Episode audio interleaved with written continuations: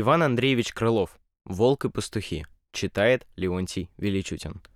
Волк, близко обходя пастуший двор и видя сквозь забор, что, выбрав лучшего себе барана в стаде, спокойно пастухи барашка потрошат, а псы смирнехонько лежат.